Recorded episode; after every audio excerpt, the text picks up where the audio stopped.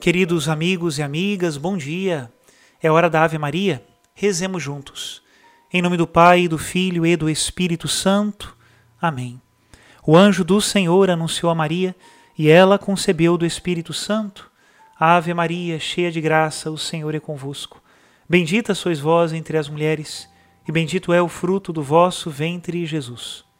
Santa Maria, Mãe de Deus, rogai por nós, pecadores, agora e na hora de nossa morte. Amém.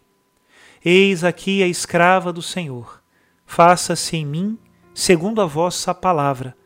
Ave Maria, cheia de graça, o Senhor é convosco. Bendita sois vós entre as mulheres, e bendito é o fruto do vosso ventre, Jesus. Santa Maria, Mãe de Deus, rogai por nós, pecadores, agora e na hora de nossa morte. Amém. E o Verbo de Deus se fez carne e habitou entre nós. Ave Maria, cheia de graça, o Senhor é convosco.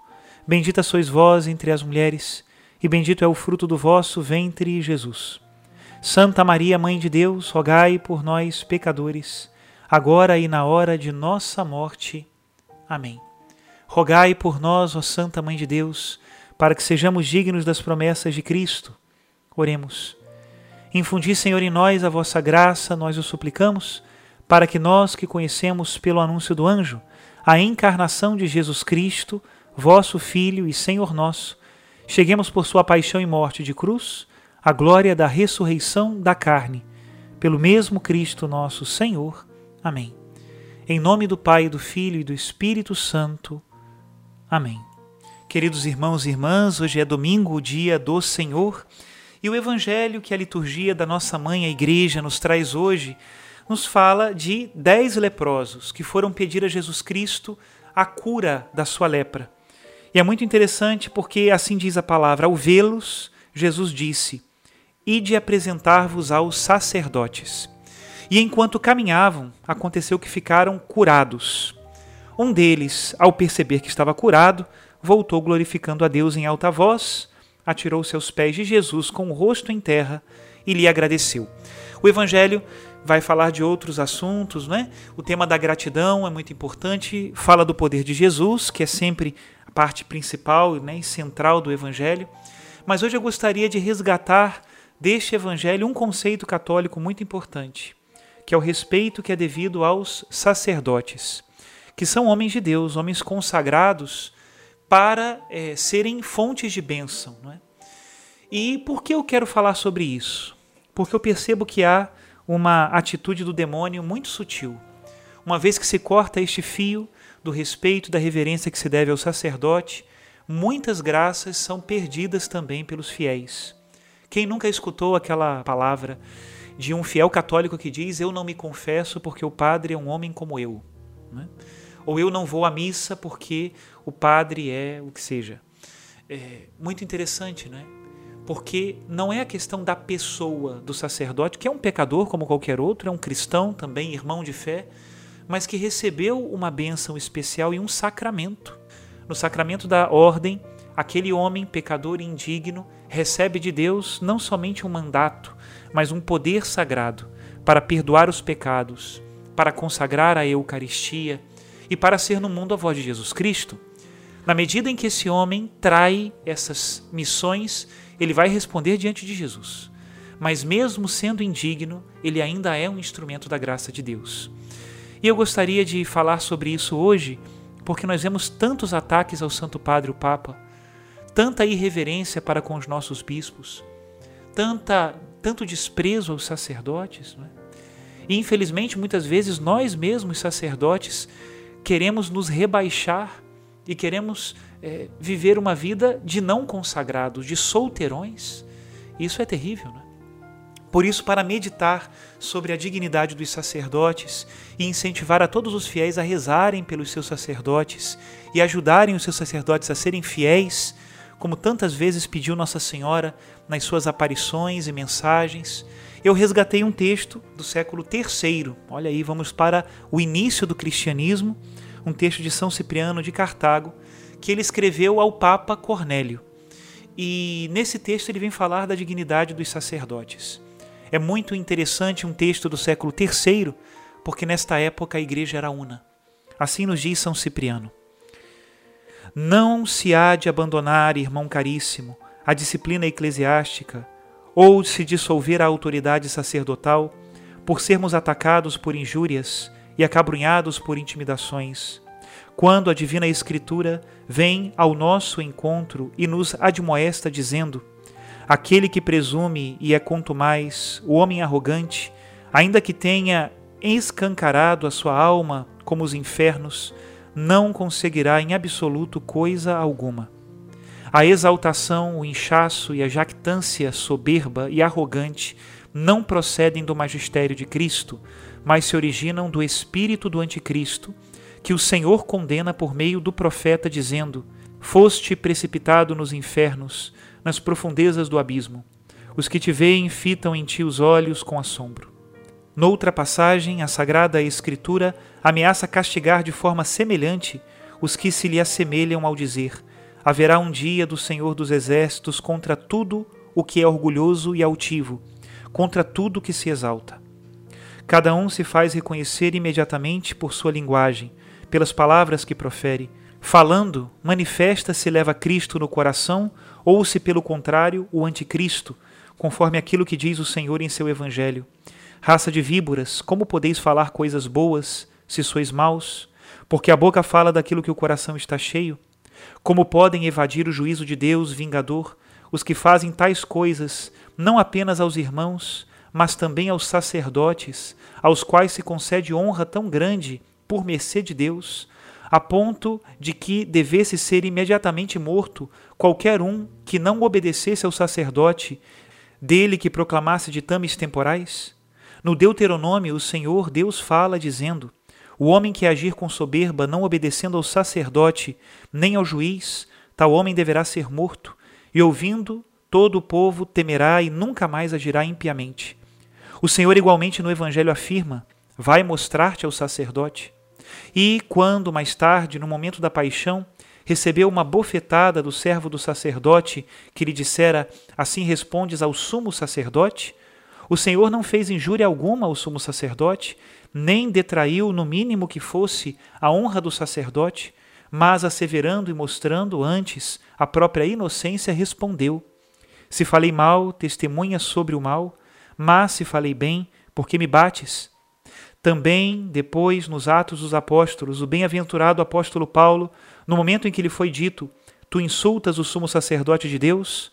Por mais que, tendo sido já o Senhor crucificado, aqueles homens já fossem réus de sacrilégio, de impiedade e de assassinato, e não retivessem mais nada da honra e da autoridade sacerdotal, mesmo assim, levando em consideração aquele título vazio e como que aquela sombra de sacerdote, Paulo declarou: não sabia, irmãos, que este é o sumo sacerdote, pois está escrito: Não amaldiçoarás o chefe do teu povo.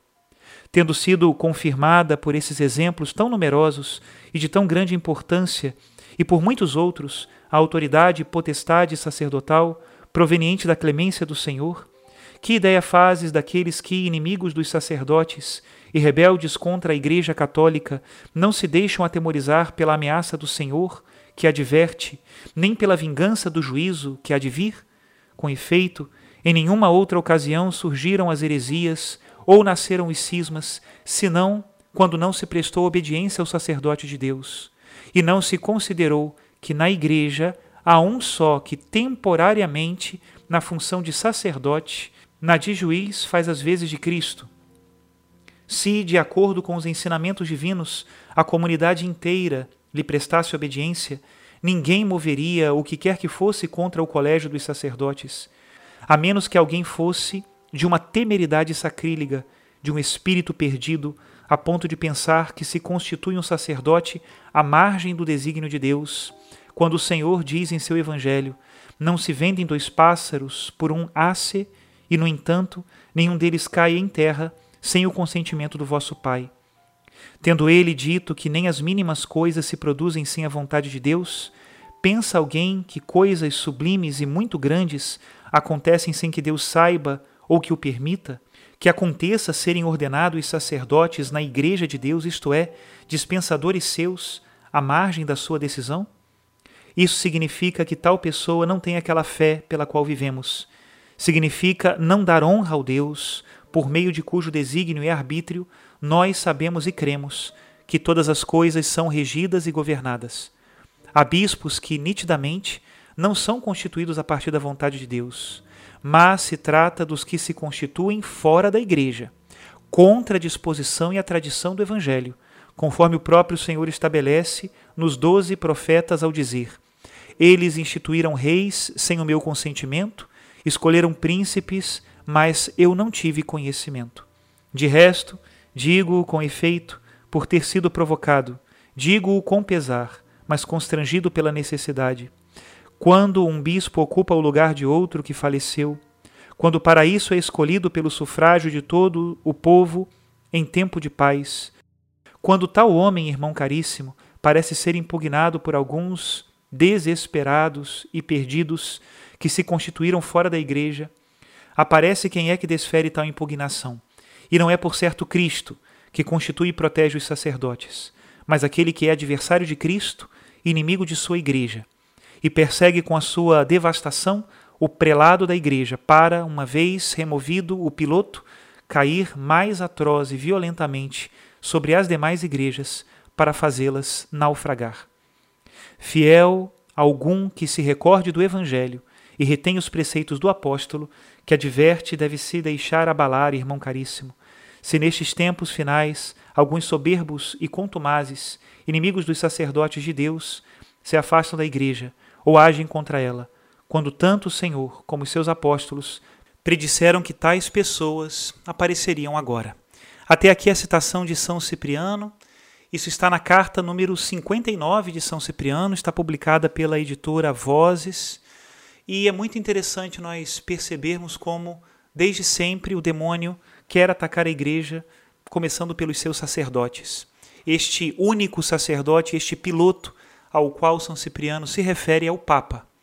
E ele entende perfeitamente a primazia do Santo Padre e a sua missão na igreja.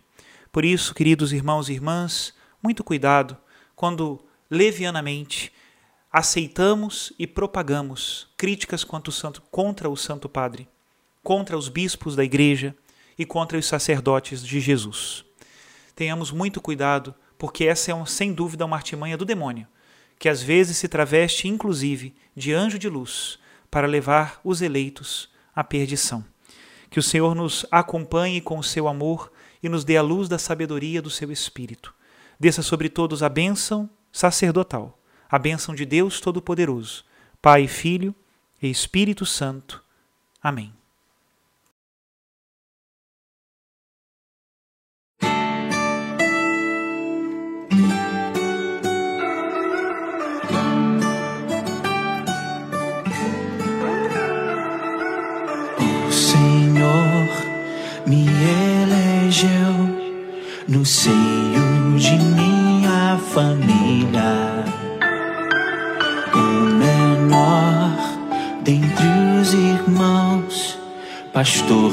Das ovelhas feridas. Mas com amor me olhou e viu em mim valor. Pôs brasa em minha boca santificou minhas mãos. No altar do mistério eu me prostrarei. Ungirás o profeta, sacerdote, rei. Quero atender teu chamado, ó Pai, e corresponder com fidelidade atualizar teu reino aqui. Homem do altar, pra sempre serei nas mãos do sacrifício pela humanidade, por Cristo e em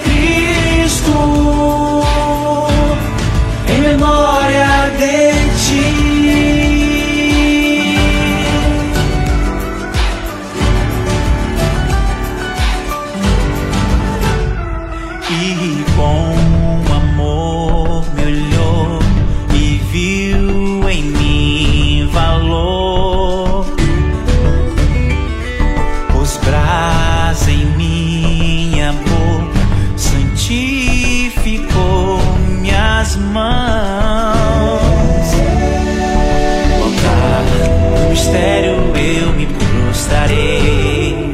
Me ungirás um profeta, sacerdote, rei.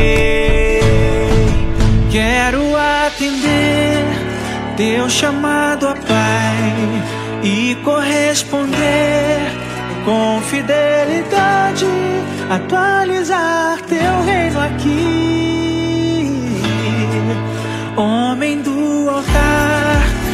Sempre serei nas mãos o sacrifício pela humanidade, por Cristo e em Cristo. Quero atender teu chamado, ó Pai, e corresponder com fidelidade, atualizar teu reino aqui. Homem do pra sempre serei, nas mãos o sacrifício pela humanidade, por Cristo e Cristo